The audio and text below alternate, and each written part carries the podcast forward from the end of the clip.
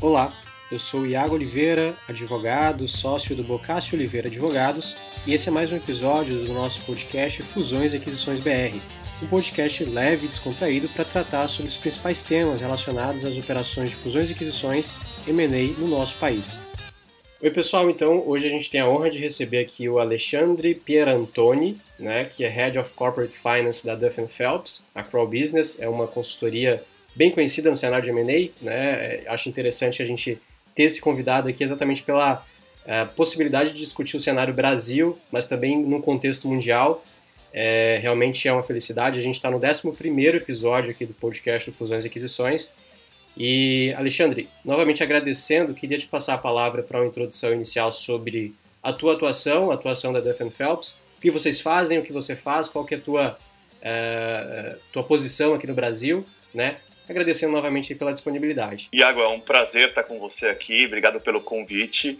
É, realmente, acho que você colocou muito bem, né? Nós, a Duff Phelps é uma empresa dedicada a finanças corporativas, eu me dedico totalmente a fusões e aquisições, avaliações de empresas, né? Nós temos um grupo que faz avaliações para fins regulatórios também e toda a parte de, de cybersecurity, investigações e fraudes que vem com a aquisição que nós fazemos há quatro anos atrás da Kroll.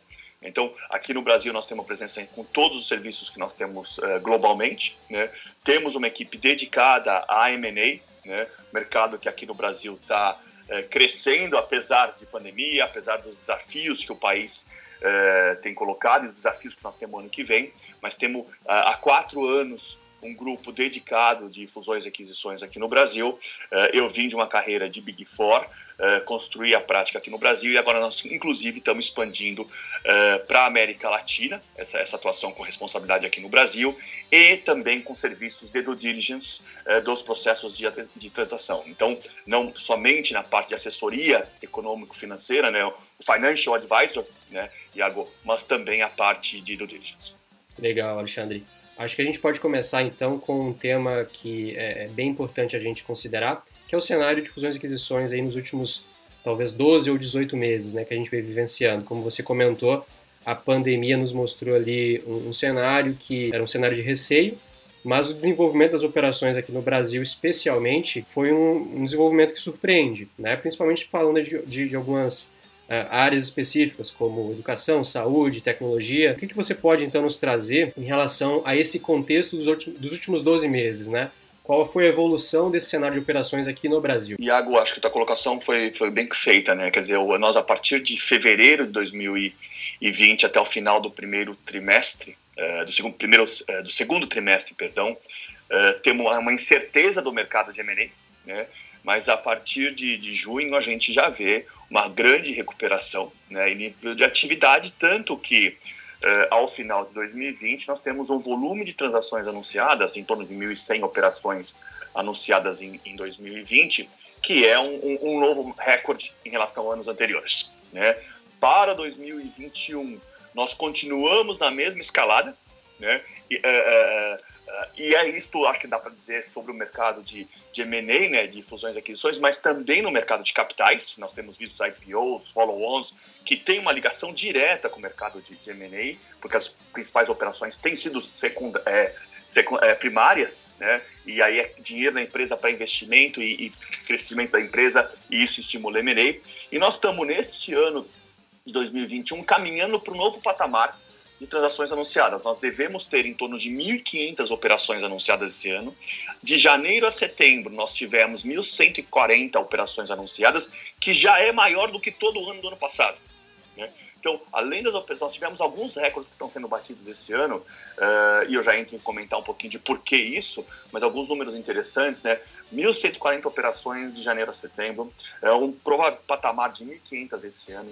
33 bilhões de reais de venture capital investido neste ano de 2021, uh, eh, volume também expressivo de private equity, entrada forte de corporate venture capitals, que é um investidor financeiro também, né, e estratégicos investindo no Brasil também, fazendo aquisições e planos de expansão de operações. Então, nós temos tido no Brasil, uh, a parte ao desconforto uh, e questionamento político, econômico, de curva de recuperação da pandemia, um cenário de investimentos bastante positivo.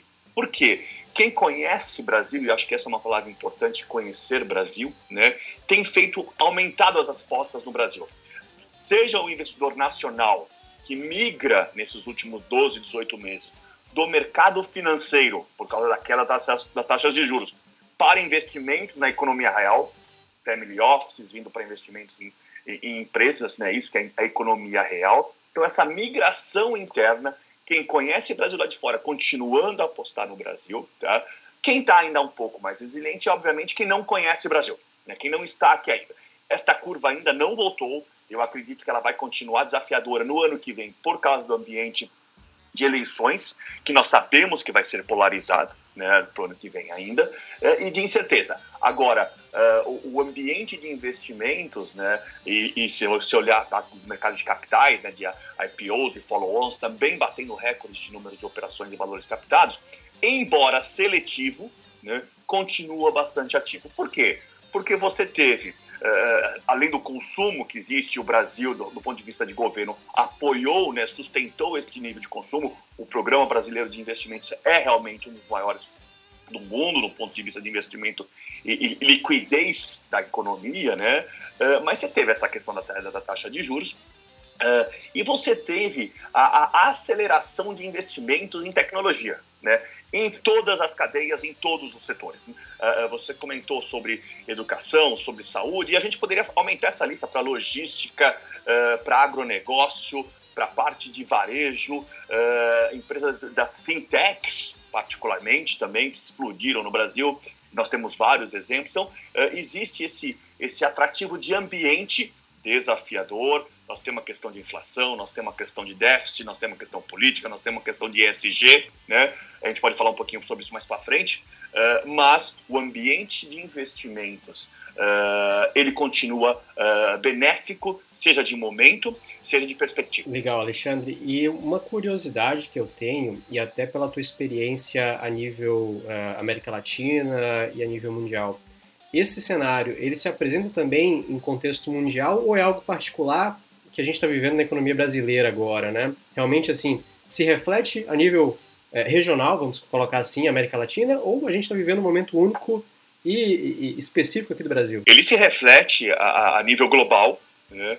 Uh, nós temos tido também no mundo recorde de atividades de M&A, né? claramente também associadas, setores mais associados à tecnologia, tá? ou sempre dentro da, este uh, grande ambiente que você pode discutir, que é a tecnologia, que pega todos os setores. Né? Mas por quê? Porque você tem taxas mundialmente uh, de, de, de, juros baixos, né? você teve uma liquidez uh, de, de, que foi colocada na economia mundial, e você já tem embora ainda sujeito a altos e baixos, né, e incerteza, isso nenhum investidor gosta, mas você já tem uma recuperação global dos efeitos da pandemia. Né? Então, essa atividade é, de volta de investimento na economia real, nesse novo ambiente de taxa de juros baixas, é, ele é global.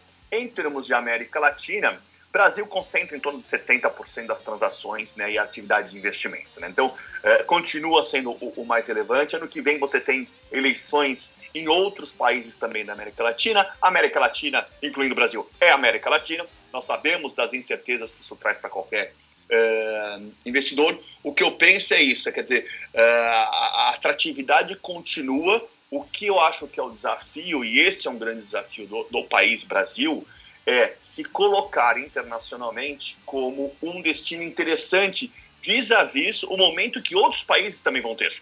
Né, de crescimento, de oportunidade. Isso que eu acho que é importante. Não é só estar bem, mas você precisa estar bem dentro de uma régua, dentro de uma escala para ser atrativo. Por exemplo, é, o setor de infraestrutura no Brasil. Né? Claramente um setor que exige recursos e altos investimentos, e nós sabemos que esses investimentos vêm do investidor privado, não vão vir do governo, porque o governo, e não é este governo, mas nenhum governo no Brasil teve recursos, né, ou terá recursos para fazer os investimentos que são necessários, e tem atraído investidores estrangeiros estratégicos e financeiros. Agora, como é que nós vamos estar colocado, e aí a pauta E, S e G é muito importante, né?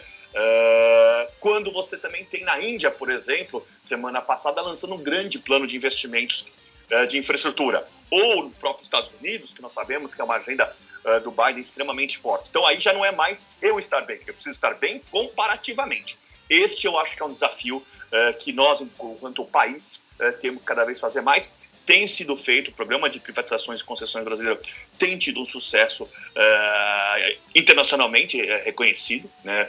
existe a necessidade, cada vez mais existe uma interação do órgão, governo, né, do Ministério, com investidores, com uh, investidores, aí digo, estratégicos e financeiros, operadores, né, uh, claramente, com agentes de financiamento nacionais e internacionais, BNDES, com assessores como nós. Então, o governo, nesse sentido, tem procurado ver o que, que os stakeholders, né, e aí também os próprios empregados das empresas, querem uh, para melhorar o pacote de investimento isso tem sido discutido batendo. É um exemplo de como você se coloca melhor no mercado também internacional. Acho que, foi, acho que é bem importante isso que você toca e até você, é, a Duff Phelps divulgou uma, um relatório recentemente em uma das matérias que você comenta sobre esse relatório você fala que o investidor ele conhece o Brasil, né? Então, é, ainda que vivemos em um momento de crise, é, há uma estabilidade na crise, me parece, né? A gente sabe, como você comentou, né? Esse é o cenário da América Latina. O que a gente tem que fazer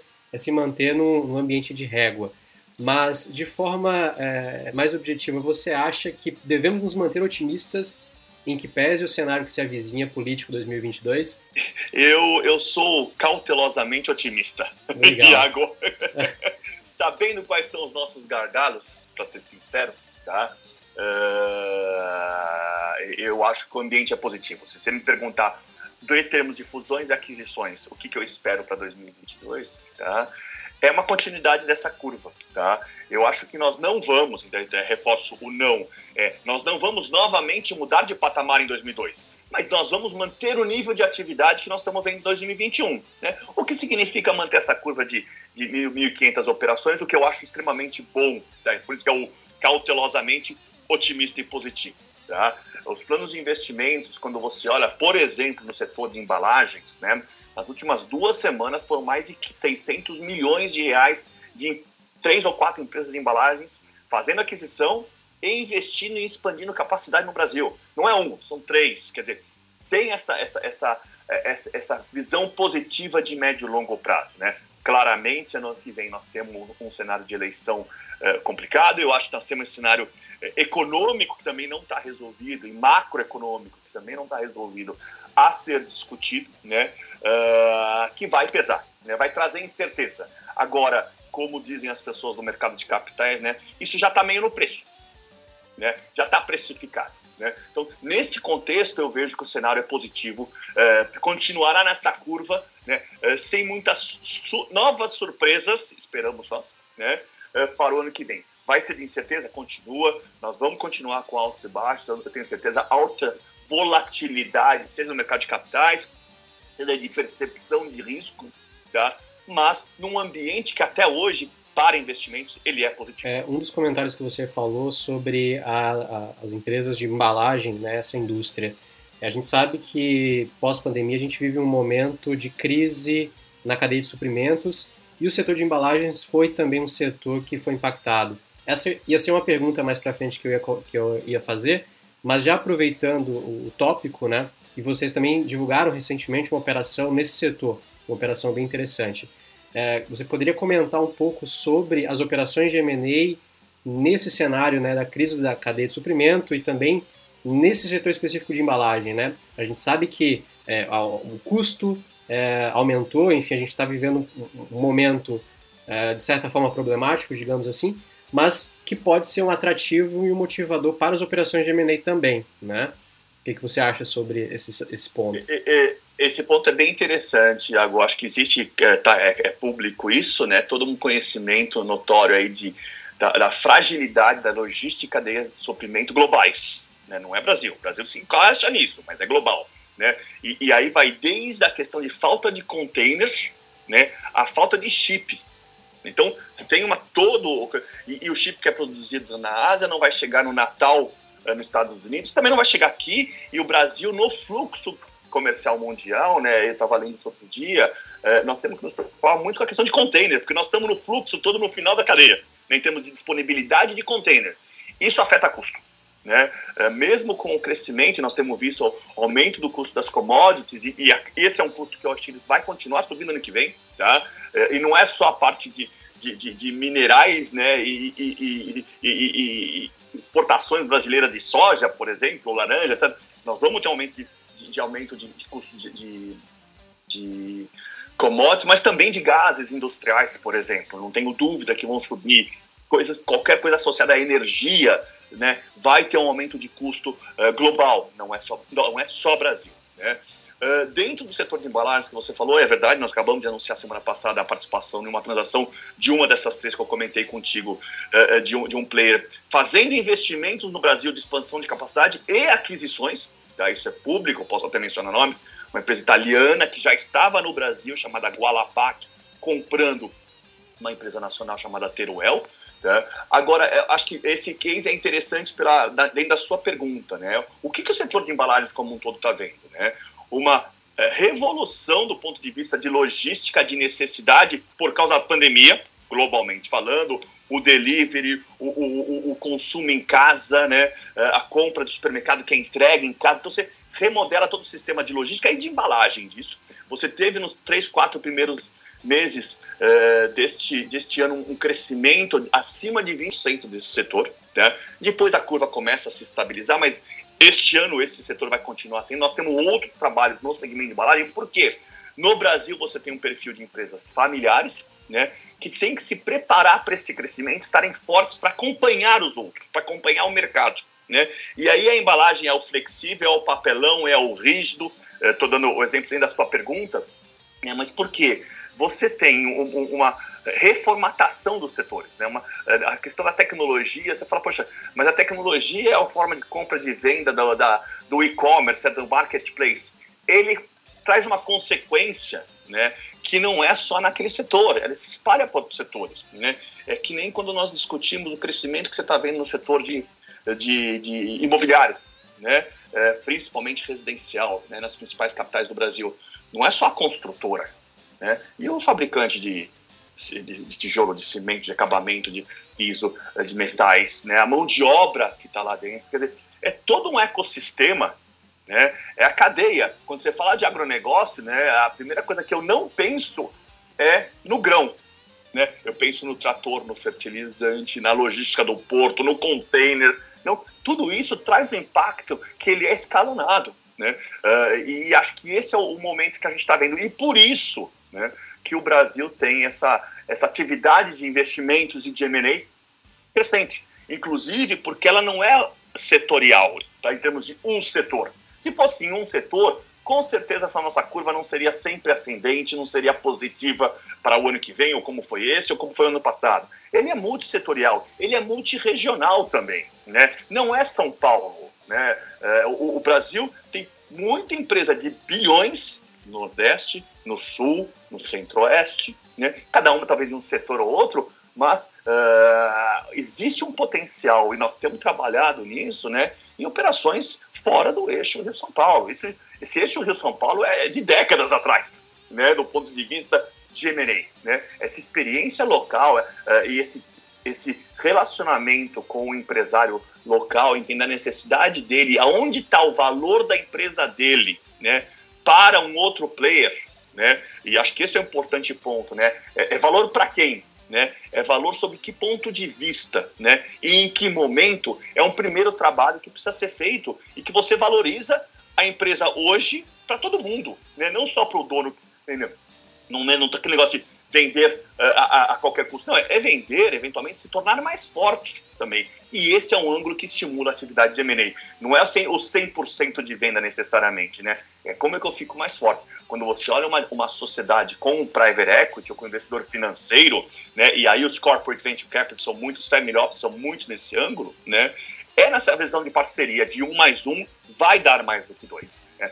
E aí é o momento do, do acionista, do fundador, falar, peraí, eu posso ter uma empresa maior, mais forte, com uma visão de longo prazo, de sucessão bem estabelecida. Isso estimula o mercado de fusões e aquisições, essa experiência que, que, que o assessor, né, nós, né, trazemos para a mesa né, de ter visto várias coisas. Né? Eu sempre digo, e, e você está nessa área também, né, a nossa melhor transação vai ser a próxima.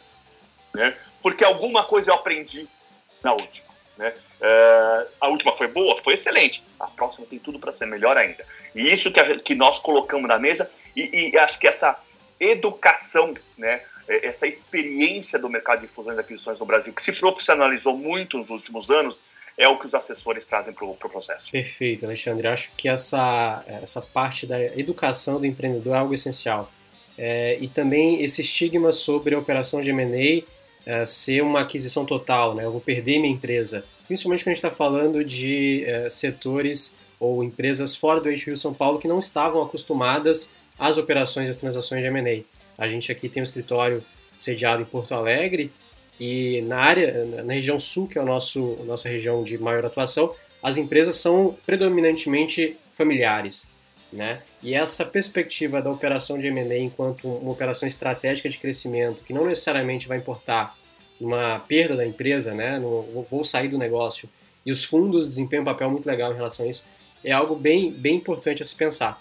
Só conectando com uma outra pergunta que eu queria te fazer, é, que se refere aos venture, às operações de venture capital. Né? A gente vem, é, na verdade, o segundo ano consecutivo com as operações de venture capital superando as operações de private equity. E a gente sabe que há uma relação dessas operações também com as operações de M&A, né? E aí, quando a gente fala de venture capital, a gente está falando de empresas que têm um, potencial de risco superior. Geralmente a gente fala também de tecnologia, que é um setor que vem é, novamente capitaneando as operações de M&A, né?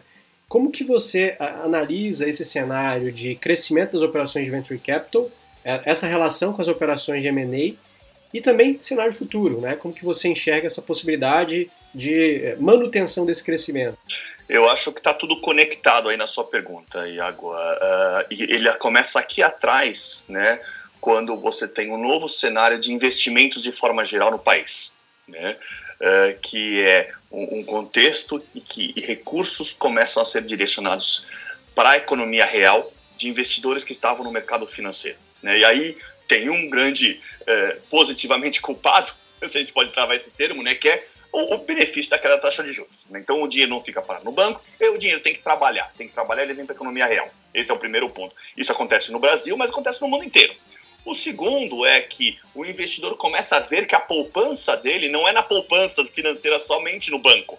Ele tem que fazer uma alocação de carteiras e, a, e tomar riscos diferentes para ter remuneração. Isso é no mundo inteiro. E nós começamos, e aí acho que incluímos todos os 200 e poucos uh, milhões potenciais de brasileiros, embora não sejam esses todos que investem, né, obviamente. Uh, nós temos um problema uh, social forte no país ainda, mas todos os investidores que vêm para a Bolsa de Valores, né? Ou todos os investidores, pessoas físicas, nós temos uma explosão de cadastro pessoa física, ou do CVC, do, do, dos family office, né? Dos CVCs, eles acabam vindo sim para esses setores que acabam é, é, demandando mais recursos e têm um potencial de crescimento muito maior. E aí tecnologia em todos os subsegmentos está associado. Né? Quando a gente fala desse número que eu comentei de mais de 30 bilhões de investimentos né, em, em venture cap, né, é porque eles estão em oportunidades atualmente muito associadas a health, education e fim, techs, né, claramente são os três principais, né, de sucessos e tem sucessos de,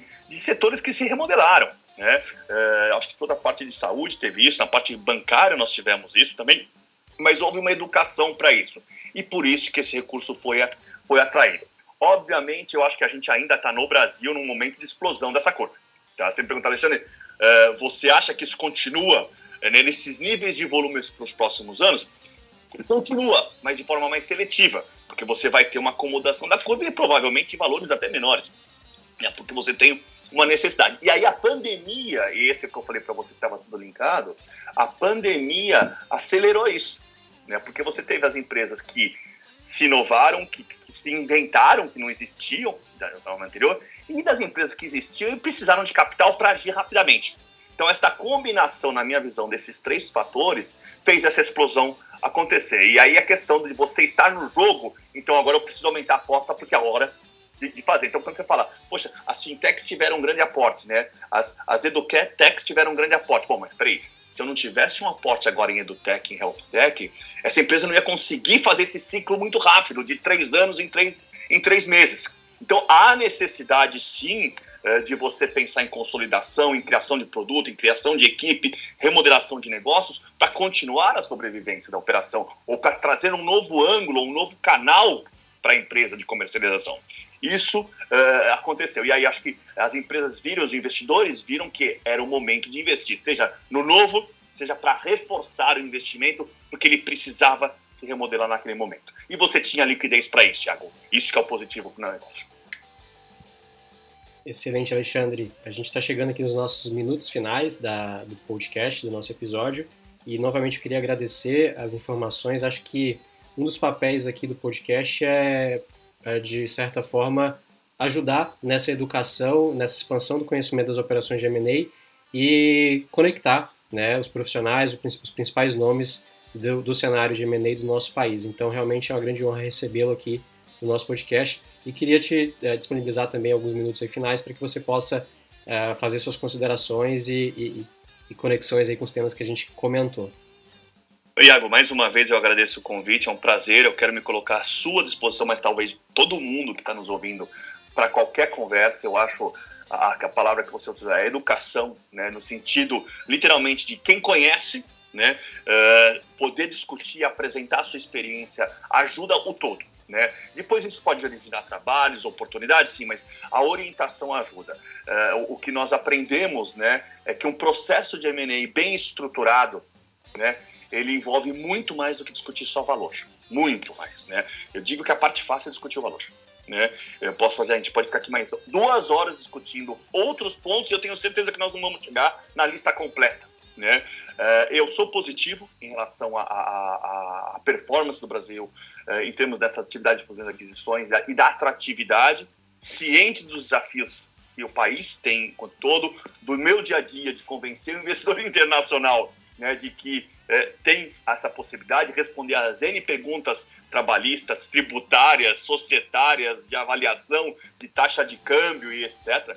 Mas o que nós aprendemos é, literalmente que um processo de, de, de fusão e aquisição num trilho, onde você começa entendendo o valor, você entende quais são os perfis de melhores é, participantes de um processo de negociação e você estrutura uma negociação com começo, meio e fim, sabendo onde você quer chegar e quais as melhores peças para combinar em, em, em, cada fase, é, tem tido sucesso. Né? Por isso nós temos esse volume de, de operações. Então, é, é extremamente positivo a, a minha visão para o próximo ano. E, de novo, reforço, à disposição de todo mundo que quiser trocar uma ideia e entender um pouquinho melhor comigo com você isso, para bater um papo. De novo, agradeço o, o convite e, e a conversa.